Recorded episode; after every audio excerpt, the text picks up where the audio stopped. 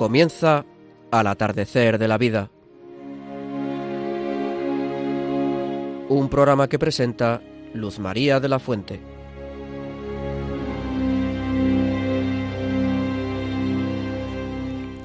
Queridos amigos mayores, muy buenas tardes en este nuevo atardecer del mes de febrero.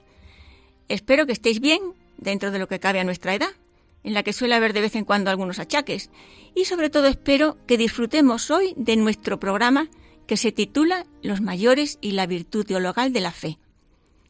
Me acompañan Pilar Díaz Azumendi. ¿Qué tal, Pilar? Muy bien, buenos días, queridos amigos. Yo también deseo lo, lo de Luz María, que os encontréis francamente bien. Luis Plaza Vicente, hola Luis. Hola May, queridos amigos. Muchas gracias por estar ahí. En el control, Yolanda Gómez. Muchísimas gracias Yolanda por estar ahí.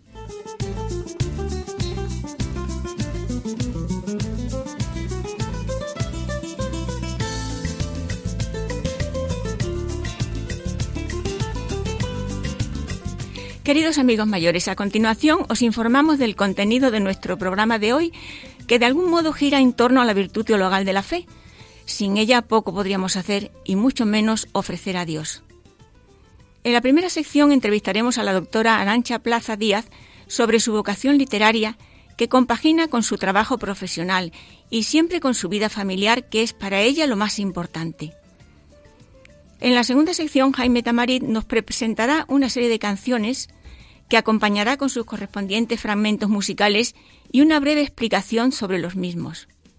Llegamos así a la tercera sección con nuestra tertulia familiar en la que intervienen Pilar Díaz Azumendi y Luis Plaza Vicente.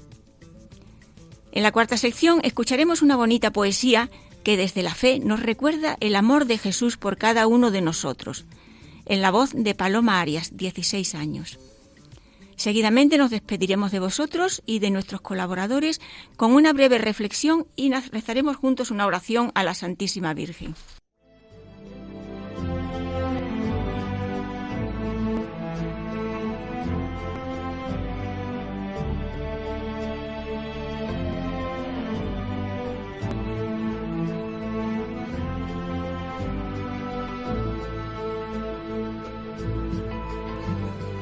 Queridos amigos mayores, pensando en el tema de nuestro programa de hoy, Dios ha querido que cayera en mis manos un libro que, entre otras cosas, trata de la virtud teologal de la fe. También me han venido a la mente, mientras preparaba el programa, las palabras de un sacerdote durante una homilía, hablando precisamente de esa fe que mueve montañas y que nos debe mover a los cristianos a ser fermento. Tenemos que ser fermento en odres nuevos, decía el sacerdote, como, como el buen vino que al fermentar tiene tanta fuerza que rompería el odre viejo. De esa forma, con la fuerza de Dios, los cristianos tenemos que ser fermento en odres nuevos para la evangelización del mundo. Cito a continuación unos preciosos textos sobre la fe en la voz de Yolanda Gómez. Qué hermosa es nuestra fe católica. Da solución a todas nuestras ansiedades y aquieta el entendimiento y llena de esperanza el corazón. Enciende tu fe. No es Cristo una figura que pasó, no es un recuerdo que se pierde en la historia. Dice San Pablo, Jesucristo, hoy, ayer y siempre. Si tuvieras fe tan grande como un granito de mostaza, ¿qué promesas encierra esa exclamación del Maestro? Algunos pasan por la vida como por un túnel y nos explican el esplendor y la seguridad y el calor del sol de la fe. San José María Escriba de Balaguer.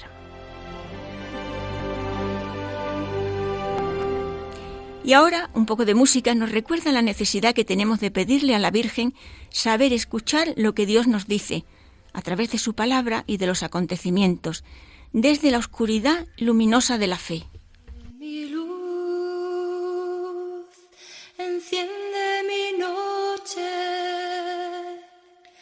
Sé mi luz, enciende mi noche, sé mi luz, enciende mi noche, mi noche, sé mi luz. Sé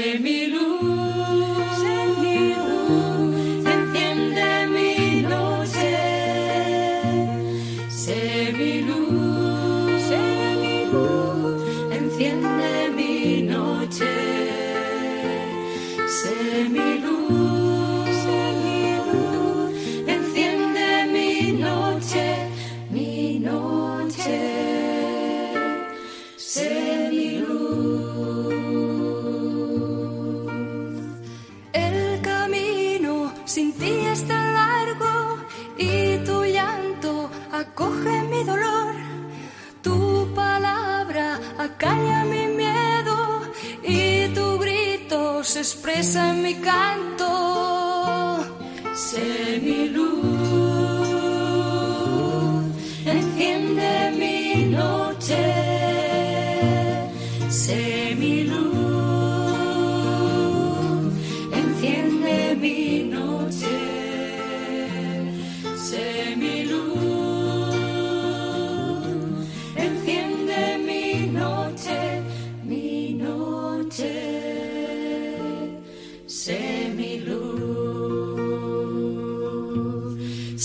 sé mi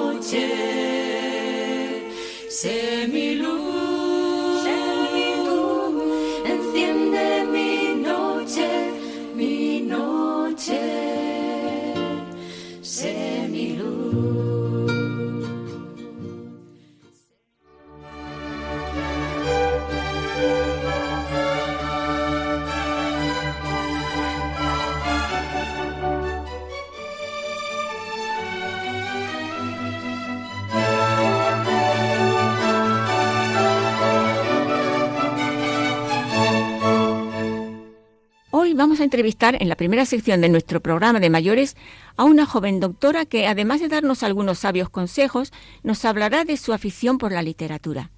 Se trata de la doctora Arancha Plaza Díaz, alergóloga de profesión y poeta desde niña por vocación.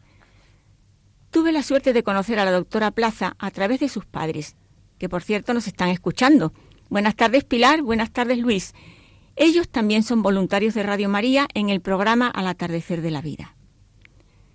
Bienvenida, Arancha, doctora Plaza Díaz, a nuestro programa de mayores. Muchas gracias, Luz María, por tu invitación. Permíteme que empiece la entrevista apelando más a la poesía que a la ciencia. Para mí y para los que hacemos al atardecer de la vida, todo empezó por un premio. Cuando alguien comentó que una persona muy joven había ganado un premio importante de literatura por su poesía titulada El abuelo.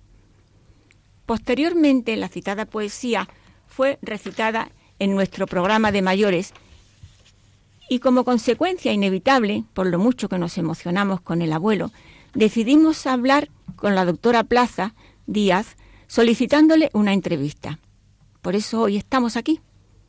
Doctora, ¿qué siente una niña, un adolescente, ante un premio tan importante? ¿Decide quizás su futuro? Bueno, mm, la verdad es que no decidió mi- futuro exactamente porque yo tenía claro desde niña que quería ser médico. De hecho, cuando me concedieron el premio Miguel Hernández, yo tenía 17 años y estaba estudiando lo que ahora equivaldría al bachillerato de ciencias para acceder a la carrera de medicina, lógicamente. Yo me presenté al concurso a través del instituto donde estudiaba porque vi el anuncio en, en en una pared y quise presentarme. Entonces fue muy gracioso el hecho de que al buscar a la, a la alumna ganadora no me encontraban porque estaban buscando entre los alumnos que estudiaban letras. Y lo mismo ocurrió cuando el jurado que me entregó el premio, que lo otorga el Colegio Oficial de Doctores y Licenciados en Filosofía y Letras y Ciencias de Madrid, pues también se sorprendió de que yo fuese a estudiar medicina en lugar de, de dedicarme a las, a las letras. Pero sí que es verdad que el premio en sí fue un importante y sobre todo inesperado galardón y para mí supuso un incentivo para no dejar de escribir poesía por placer, a pesar de que en principio mi futuro profesional se encaminase hacia la ciencia. ¿La medicina, algo tan pragmático, es compatible con el arte? Yo creo que sí. Siempre se ha dicho que la medicina en sí es un, es un arte, al menos así empezó denominándose, el, el arte de la medicina. Y además, si miramos a lo largo de la historia, podemos ver cómo la medicina ha sido enmarcada en el arte, en, pintura, en escultura, pero también nos ha mostrado cómo el médico, precisamente por su vocación humanista, ha compatibilizado su labor en el arte de la medicina con el, el desarrollo de las bellas artes, que es, yo creo a lo que te refieres. Y de hecho fueron grandes figuras de la literatura, por ejemplo, pues eh, los doctores Gregorio Marañón y Pío Baroja, este es un gran desconocido, fue médico rural y abandonó la medicina para dedicarse a, a la literatura, pero fue médico.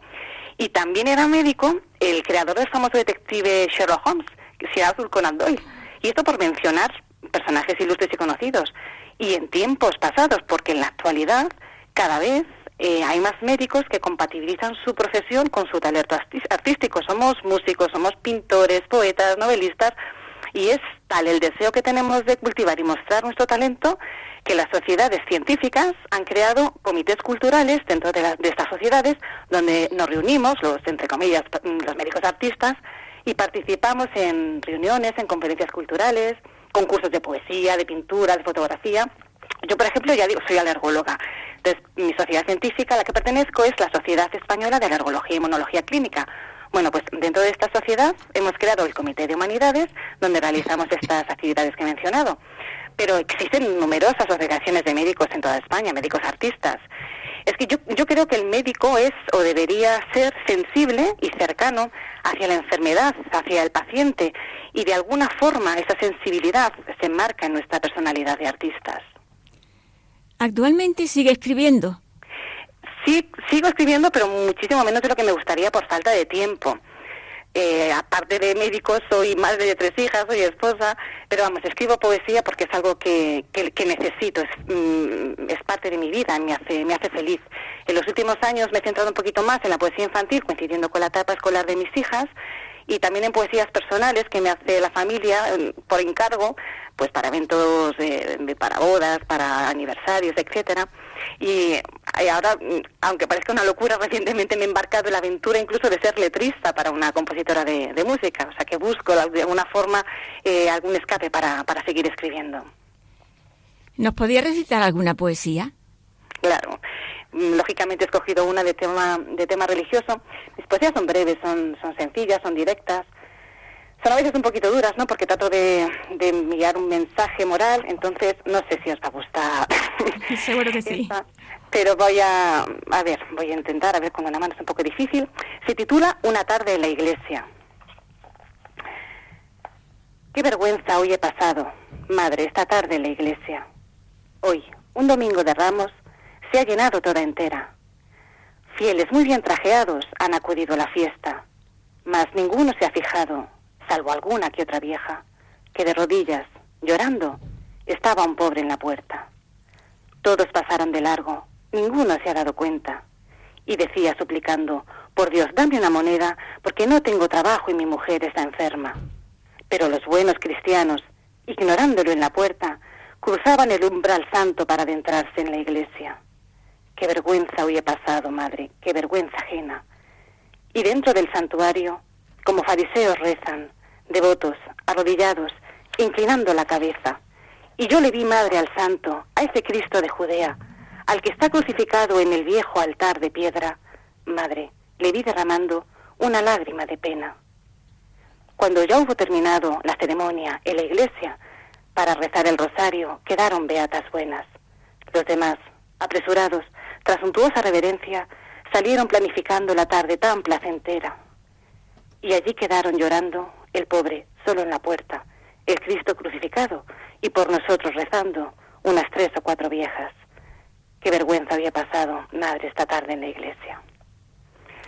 Qué Un bonito. dura, ¿no? Pero un poquito fuerte, un poquito duro, ¿eh? pero bueno, fuerte, muy, sí. muy emocionante. La verdad es que se saltan un poco las lágrimas. Pero bueno, es la realidad. ¿no? De que a veces la hipocresía Sí, de, sí, de sí, los cristianos y hace un poquito, a Precioso, lo mejor, precioso. pensar en cómo deberíamos actuar. Pues sí. Pues no sé, tengo una un poquito más más alegre, ¿no? Que a mí me gusta porque es muy, muy rapidita. Si quieres Pues aprovecho... sí, si es rapidita, sí, Eh, porque para- el tiempo corre. bueno, pues mira, se llama, se titula Dicen del poeta. Vale. Un poco para que veáis cómo, cómo pienso yo que, de- que es el, que es un poeta en realidad. Dicen que nació en la noche, en los rayos de, la- de una estrella, fue la luna su madre y la aurora su doncella, que lo vistieron los lirios en el campo de etiqueta y le pusieron por nombre las montañas el poeta. Cuentan que bebe del río los versos de sus poemas, que narra al mar, a la nieve y a los árboles sus penas, que conversa con los ciervos, que se alimenta del viento y que lleva su tesoro tan solo en el pensamiento, en una pluma sincera, en un corazón alado, en alma frágil de seda y en sentirse enamorado. Ya está, muy Preciosa, ¿eh? Preciosa. Muchísimas gracias. Oye, Arancha, ¿qué consejo nos darías a los mayores? Pues mira, uno muy sencillo, que, suga- que sigan tu ejemplo, Luz María, Bueno. que, que aprovechen ese atardecer de la vida para realizar todo lo que no pudieron hacer en el pasado por falta de tiempo, en el amanecer de sus vidas, porque ahora es el momento que tienen para sacar y exprimir su vocación, las aptitudes que llevan dentro, pues ya sea pintura, música, la escritura, lectura, teatro, deporte, si situación física lo, lo permite, que es muy muy bueno ver a, a los, a los ancianos caminando por el, por el campo y haciendo los ejercicios eh, físicos y rehabilitación. Es sin duda esta la mejor terapia para el alma, pero a su vez contribuye a llevar mejor los achaques propios de, la edad. Y aunque no creáis, servís, de ejemplo para las generaciones que, si Dios lo permite, llegaremos también a ese, a atardecer. Sois nuestro ejemplo. Muchísimas gracias, doctora Arancha Plaza Díaz, por compartir con nosotros su tiempo y por darnos la oportunidad de valorar esos dones que el Señor regala siempre. A veces, como en el caso presente, se trata de dones importantes. Otras veces son pequeños dones que no dejan de tener en el fondo del alma y de la propia vida mucho de poesía, si la sabemos descubrir, claro. Muchísimas gracias, Luz María. Ha sido un placer estar con vosotros y enhorabuena por vuestro programa.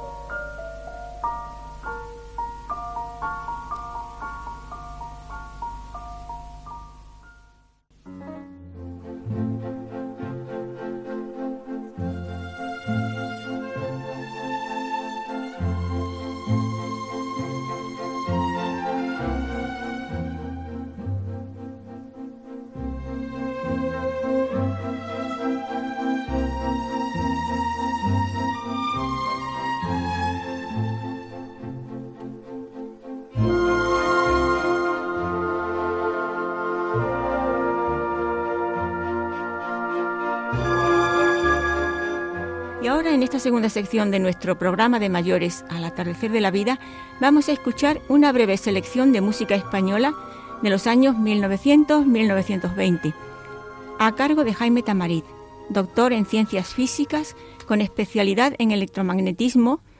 Jaime ha sido profesor en la Escuela de Navales de la Universidad Politécnica de Madrid e investigador en el CEDEX del Ministerio de Fomento, desde donde ha dirigido numerosos proyectos en campos muy variados de la tecnología, que van desde la física de partículas a la alta velocidad ferroviaria. En la actualidad es presidente de Vida Ascendente en la diócesis de Getafe y gran aficionado a la música, una afición que le transmitieron sus padres y que vivió en la propia familia.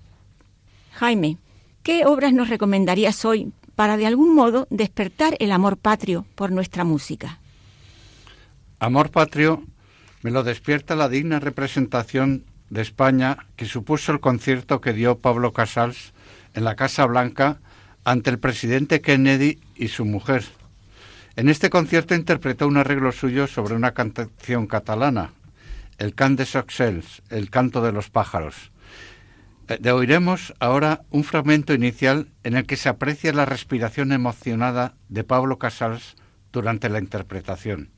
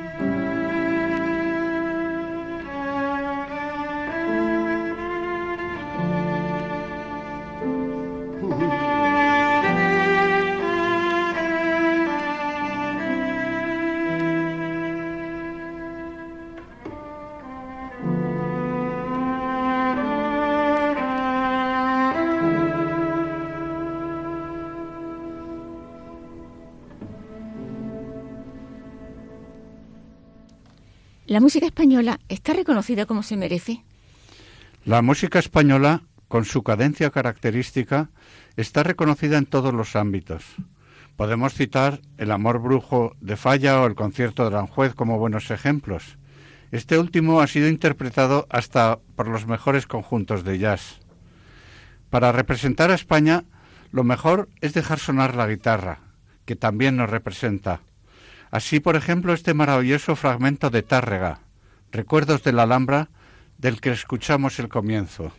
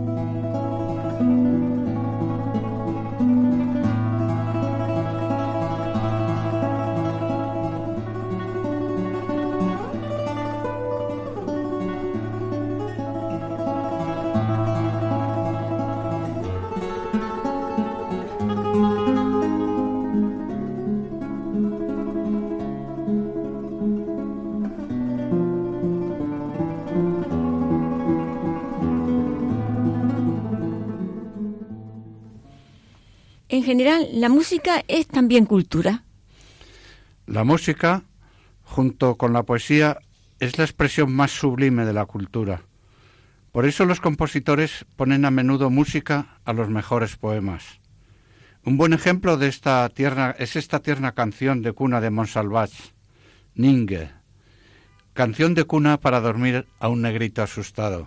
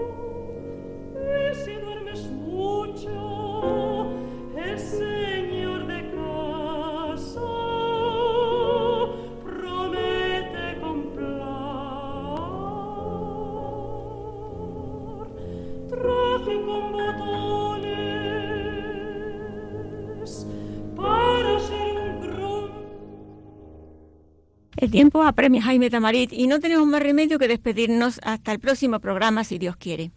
Estaremos encantados de seguir aprendiendo y disfrutando con el arte musical que tan generosa y sabiamente nos transmites. Nos despedimos y nos veremos en la próxima con nuevas piezas de música. Gracias, Luz María.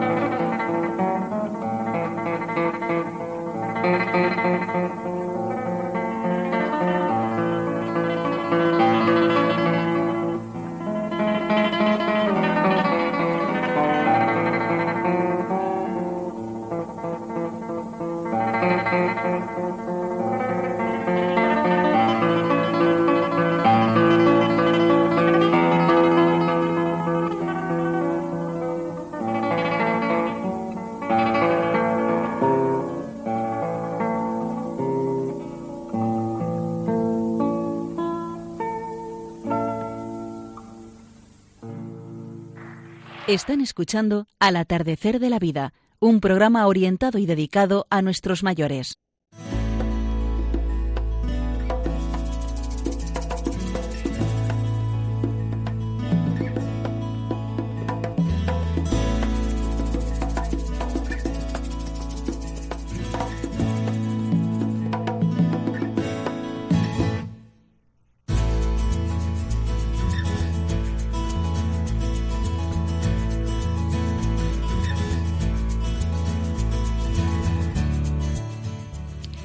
En la tercera sección de nuestro programa de mayores nos esperan Pilar y Luis.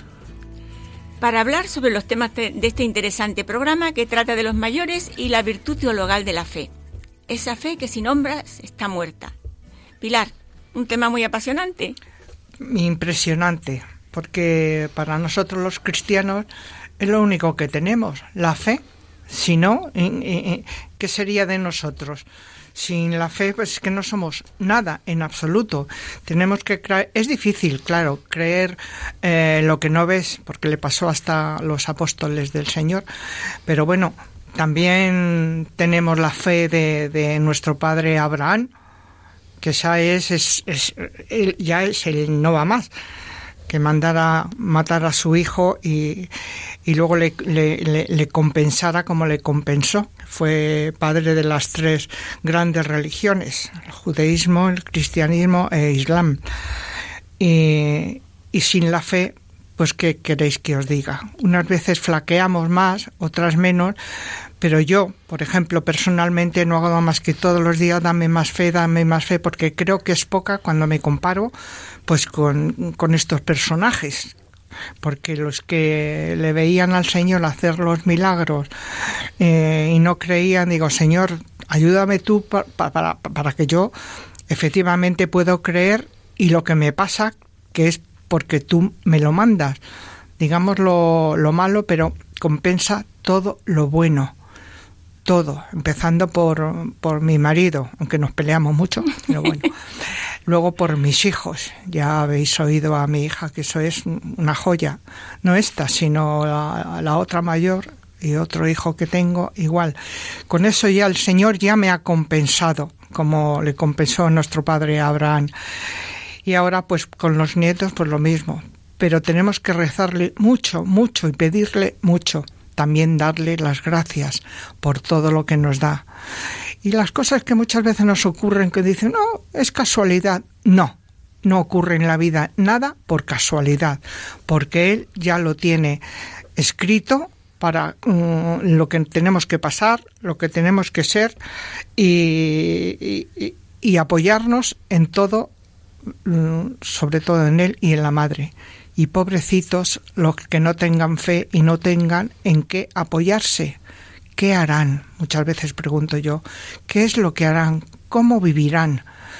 Porque sin fe, sin, sin tener mm, a nadie en mm, que rezarle, que pedirle, pues ¿qué somos en la vida? No somos nada, nada, nada.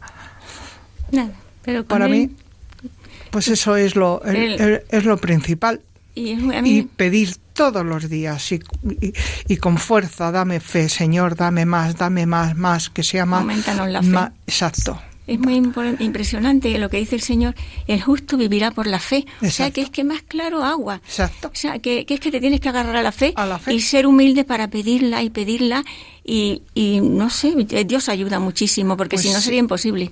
Pues sí, y además también es que ves la ves la compensación, yo por lo Sí, menos. sí, sí, sí, no, la vemos otros todos. no dicen, nada, esto lo que decía antes.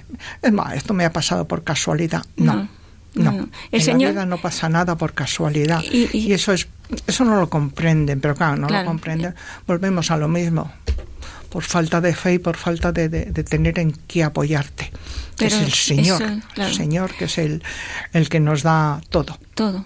todo. Y lo que yo veo, que es la experiencia que tienes tú también, es que el Señor siempre escucha y, y en la medida de lo posible siempre te da lo que te conviene y lo que le has pedido. O sea, no sé cómo se las arregla, Sí. que al final dice, Señor, si es que esto me lo has concedido, pero a lo mejor han pasado años. Pues sí, O no sea que cuando es que- tú lo pides, sino cuando Él lo cree oportuno. Hay que tener fe. Como decir, Señor, dame, Señor.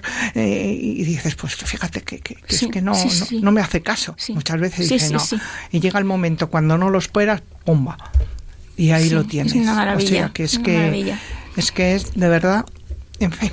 Pues eso. de Dar las gracias continuamente, todo el día dando gracias. Pues sí, todo el Luis, día. ¿qué nos, ¿qué nos cuentas? La respuesta está en la Biblia, me habéis oído decir muchas veces.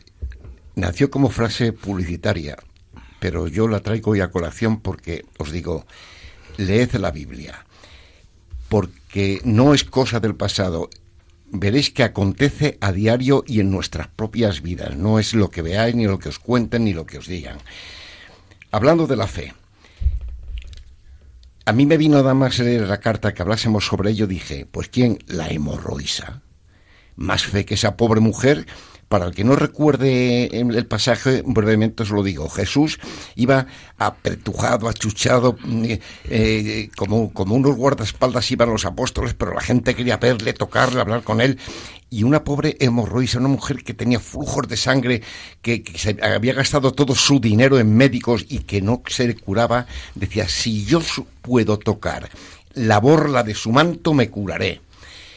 Como pudo, se acercó y tocó la orla. Y ella dice, en ese momento sentí que se cerraron los grifos de mi cuerpo. Se, le cortó la- las hemorragias. Y Jesús se volvió y dijo, ¿quién me ha tocado? Y fue un apóstol que dijo, Señor, ¿cómo preguntas quién te ha tocado si nos están estrujando a todos? Dice, no, he notado que alguien con mucha fe me ha tocado y ha salido fuerza de mi cuerpo. ¿eh? Eso es un coso. Me me viene a continuación ocurrió lo de eh, la hija de Jairo. Señor, mi hija ha muerto. Tu hija no ha muerto. Tu hija duerme. No, señor, sí, es cuestión de fe. Y cuando se dirigió, le dijo lo que todos sabemos. Niña, a ti te hablo, levántate. La niña se levantó y dijo, dadla de comer para que veáis que no es un espejismo. Y le repitió, es cuestión de fe. Así podíamos seguir pues con el centurión que le dijo, vete que mi hija se ha muerto, si- eh, no, mi hija se está muriendo, señor, y dice, ahora voy, dice, no, no es necesario, no soy digno de que entres en mi casa, que hoy, lo, decimos al comulgar, porque yo también tengo mando y digo, ve y van, ven y vienen, tú con tu palabra lo consigues. Y el señor comentó que no había visto fe más grande.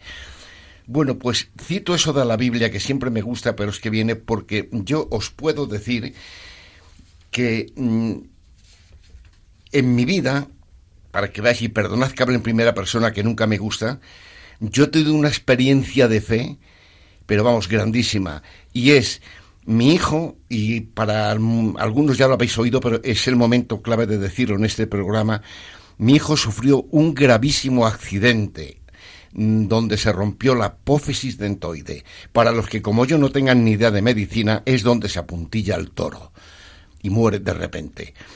Entonces, cuando yo vi a, mi hijo allí y me contaron lo que tenía y que quedaría, según documentación médica y jurídica que tengo, porque hubo que anular un juicio.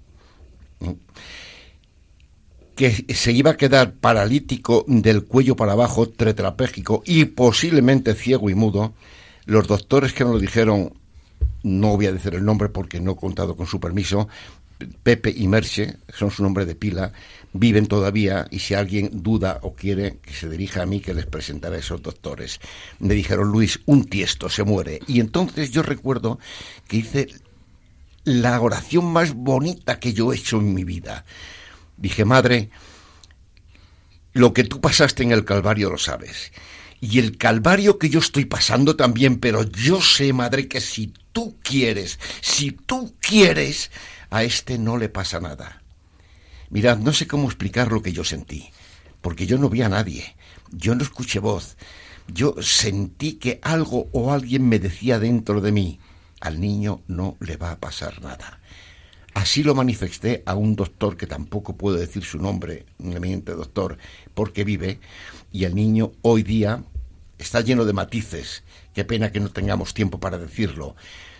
Pero hoy es un gran atleta y está, es más, mm, está en un cuerpo de seguridad del Estado, no puedo decir más. Fijaros que, que, eh, de estar tetrapléjico a eso quiere decirse que cuando pides con fe a mí, la fe me- no sé de dónde me salió. Solamente decir que un amigo mío cuando le contaba esto dice, Luis, tú, ¿por qué tienes tanta fe y yo no? Muy fácil, Antonio, porque la he pedido. Pídela, porque yo una vez fui al corte inglés y pedí una ración de fe y no me la dieron. ¿eh? Entonces, pídela. Porque el Señor dijo, pedid y recibiréis, pedid todo y todo se os dará si- siempre que sea bueno. Entonces, por eso os digo, queridos amigos, pedid, pedid, pedid, que el Señor cuando nos convenga nos lo dará y si nos conviene. Y si no, ya lo torcerá, lo limará de aquí, cortará de allí y nos lo dará de forma tal que nos satisfará más y en el momento oportuno. Os lo digo por propia experiencia. Y, además, eh, te voy a decir una cosa, mm, el, el culpable, entre comillas, fue San José María Escribá, porque yo un día le oí decir, Señor, tengo fe, no, Señor, creo, pero aumenta mi fe. Era una ejaculatoria de él. Claro. Y se lo comenté al que fue su sucesor, que tuve el, el- el- el gusto y el honor de, de conocerlo porque era hermano de una íntima amiga mía. Y dije, ¿es, ¿es esto cierto? Dice, el padre siempre, todos los días, decía esa ejaculatoria. Dije, hombre, pues si lo dice él, Claro. ¿eh? será bueno. Sí, sí. Y siempre, y siempre lo digo. ¿eh? Eh, A, a mí me, a mí me ha valido mucho porque además mm, me acuerdo y es, es otra cosa. cuando yo retorné a la iglesia después de una larga ausencia, que ha sido la peor de mi vida, y cuando he sido peor padre, peor esposo, peor persona, es natural, estaba lejos de Dios, pues volví y vol- volví convencido y dije, Señor, aunque no me lo merezco, te voy a pedir que no se me pierda ninguno del rebaño que me has dado. Antes bien, te pido que seamos obreros marianos, que demos a conocer a tu madre, porque conocerla es amarla. Esa es mi oración diaria, una de mis oraciones diarias. Bueno, pues fijaros si Dios escucha y atiende que hoy el programa, bajo la dirección maravillosa de Luz María, los obreros hemos sido mi esposa, mi hija y yo. ¿Queréis más respuesta? Pero es que los hijos de mi hija, la doctora, las hijas, las dos mayores, han empleado sus primeras vacaciones eh, de ya universitarias de mayor siendo eh, misioneras en, Hispanoamérica. Fijaos cómo responde la madre. Tú me lo has pedido, me lo pides con fe, sabes que yo te lo puedo conceder, pues te lo voy a dar. Y, Lo que yo he dicho, que nada ocurre por casualidad. Exactamente. Y una conclusión que tenemos que sacar, pienso, pienso yo, es que hay mucha gente que no tiene fe o que tiene poca fe, la tiene dormida, porque por el bautismo todos tenemos la virtud de la fe. Exacto. Entonces rezar muchísimo por esas personas, Claro. ayudarles. Y bueno, este último mm, mm, reflexión de algunos pasan por la vida como por un túnel y no se explican el esplendor y la seguridad y el calor del sol de la fe. Eso transmitirlo Claro. porque no nos podemos quedar con nuestra fe y disfrutarla mucho es una cosa buenísima, pero tenemos que abrirnos porque eso forma parte del, del apostolado. Claro. Sí, Eh, y yo eh, digo. yo- yo siempre ¿en- digo, ¿En qué la- la se, gen- perdona, Perdona, no. ¿En qué se apoyarán? Pues en Dios indirectamente, porque, claro, todo el mundo estamos Es- buscando a es Dios. que lo iba a Tenemos decir, la es que necesidad de dice, "No, Dios. Porque yo soy ateo y todo, y luego pasa cualquier cosa. Y si Dios quiere, porque No mientas a sabemos, Dios no- si no si no crees No en sabemos él? lo que hay en el lo que hay en el corazón de las No, personas. yo, yo difiero, si eh, yo difiero de vosotras, sí, perdonadme que lo diga, cuando eh, acabo de decir que me aparté de la iglesia y del camino de Dios, ¿y cómo volví? Pues porque me encontré en medio del mundo como se encuentra un boxeador sonado, ¿sabéis lo que es? El Sí, que está sí. zumbi, ¿no? Y yo me encontré en medio del mundo con los brazos caídos, sonado, esperando que me dieran un leve soplo para tirarme al suelo y que me contaran. Y entonces, así sonado, volví a Dios y le dije, Señor, aquí estoy, no valgo nada, no merezco nada, quiero tu perdón y tu ayuda. Y aquí estoy. Y bueno, aquí estás, y o sea que funciona. Funciona. Claro, Con Dios todo funciona. Lo que hace falta es a, tener paciencia, Paciencia, y, y no desanimarse, confianza, y mucha confianza. y mucha mucho mm, perseverar, Claro. porque la perseverancia es la prueba del amor. Muy importante eh, que Él te da las cosas, como muy bien habéis apuntado antes vosotras, cuando lo cree oportuno, no cuando tú lo pidas, porque el Señor no tiene ni calendario ni reloj. Esos son inventos Claro, humanos. sí, sí. Sino cuando te conviene. Es, es importante. Muy bien, fenomenal. Ya. Eh, Y respecto a lo que tú decías de que tenemos que predicar, pues como dice eh, San Pablo, eh, a, tiempo y a destiempo. exactamente. Y sí. yo digo siempre, hay un refrán que dice, critica que algo queda, ¿no? Y yo Sí, digo, es predica que algo que, queda. que queda mucho, queda mucho, aunque no lo disfrutemos, porque luego ya Dios hace unas cosas que a lo mejor no nos damos cuenta o nos damos cuenta luego. Pero que, que no se pierde, yo tenía una, una amiga que, bueno, y la tengo, que dice, no se pierde ni un suspiro. O sea, todo, todo, Dios apunta.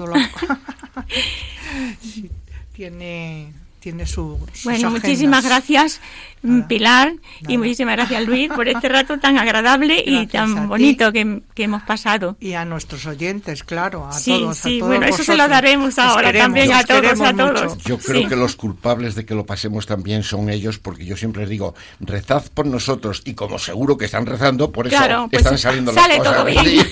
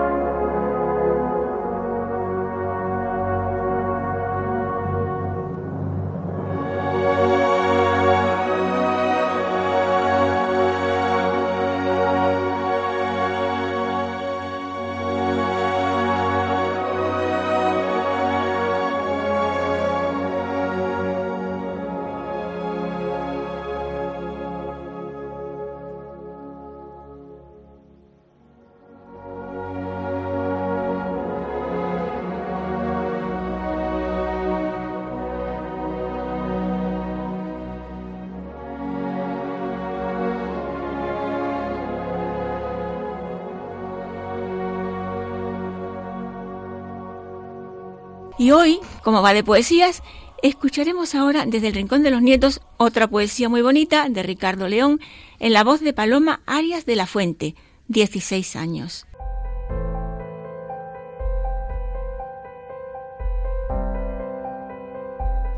Dios nos habla a todas horas con suavísimos acentos. Nos habla como hortadillas, nos habla como en secreto, con un rumor tembloroso de canciones y besos. Mas andamos distraídos y escucharle no sabemos. Hay que vivir de rodillas, hay que vivir en acecho, de esas palabras tan dulces, de esos avisos tan tiernos. Hay que vivir siempre en vela, puesta la mano en el pecho, siempre alerta los oídos y los párpados abiertos. Hay que despertar al ángel, que todos llevamos dentro, mientras la bestia se rinde vencida del torpe sueño. Todo es amor, todo es vida, todo es altar, todo es templo. Dios camina por el mundo, recorre nuestros senderos, se alberga en nuestros hogares, vive en nuestros aposentos, y en la sombra de la noche se acerca hasta nuestros lechos. Amén.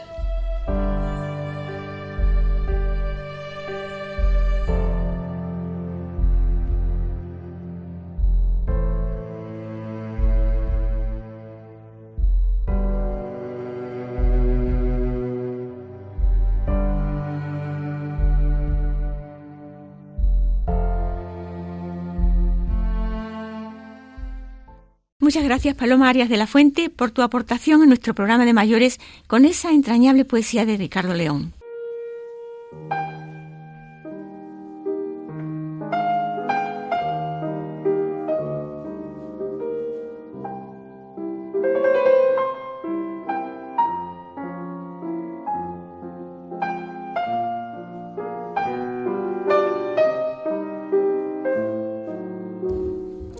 Queridos amigos mayores, ha llegado el momento de la despedida hasta el próximo día 10 de marzo, si Dios quiere, en el que nos reuniremos de nuevo con vosotros.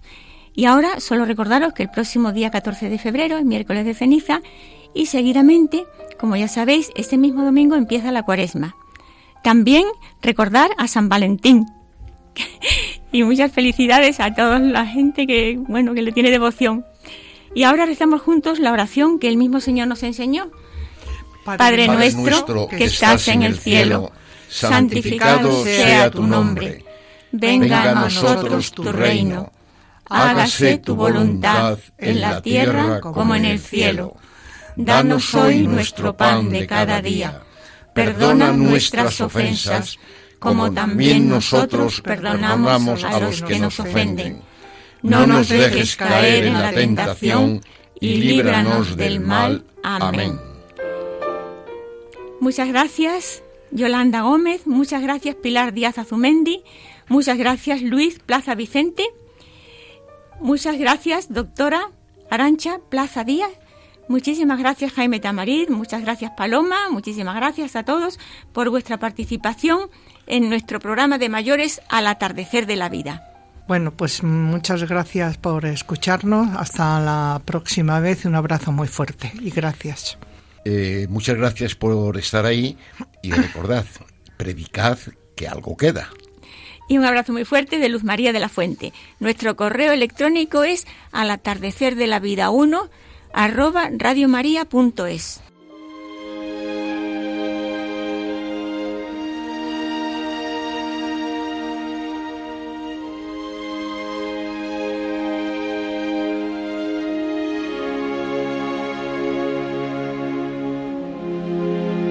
Han escuchado Al atardecer de la vida, un programa presentado por Luz María de la Fuente.